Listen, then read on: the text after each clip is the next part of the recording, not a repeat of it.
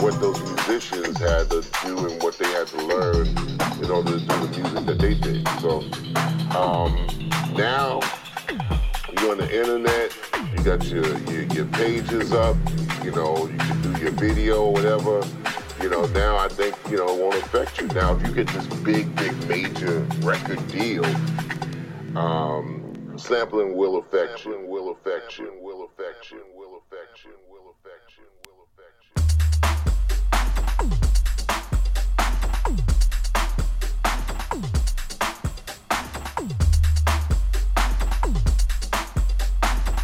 make sampling make you lazy.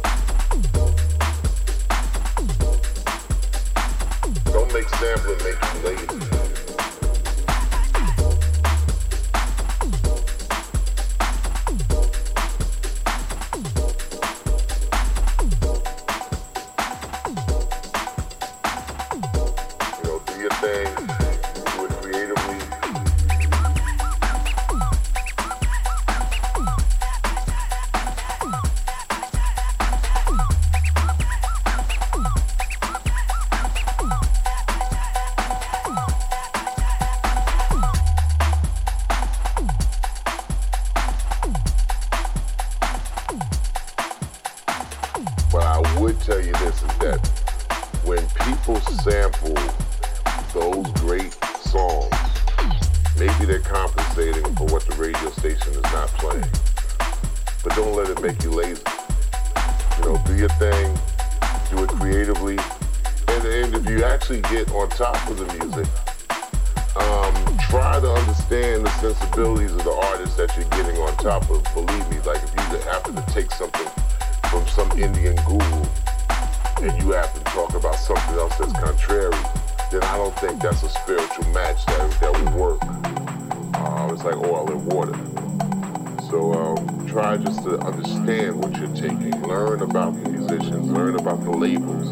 Learn about music before, you know, before rap. Learn about rap at its beginnings. Learn, learn. If you're going to get into production, know what you're doing, know the records, know the musicians, know the instruments, know the singers, know the singers.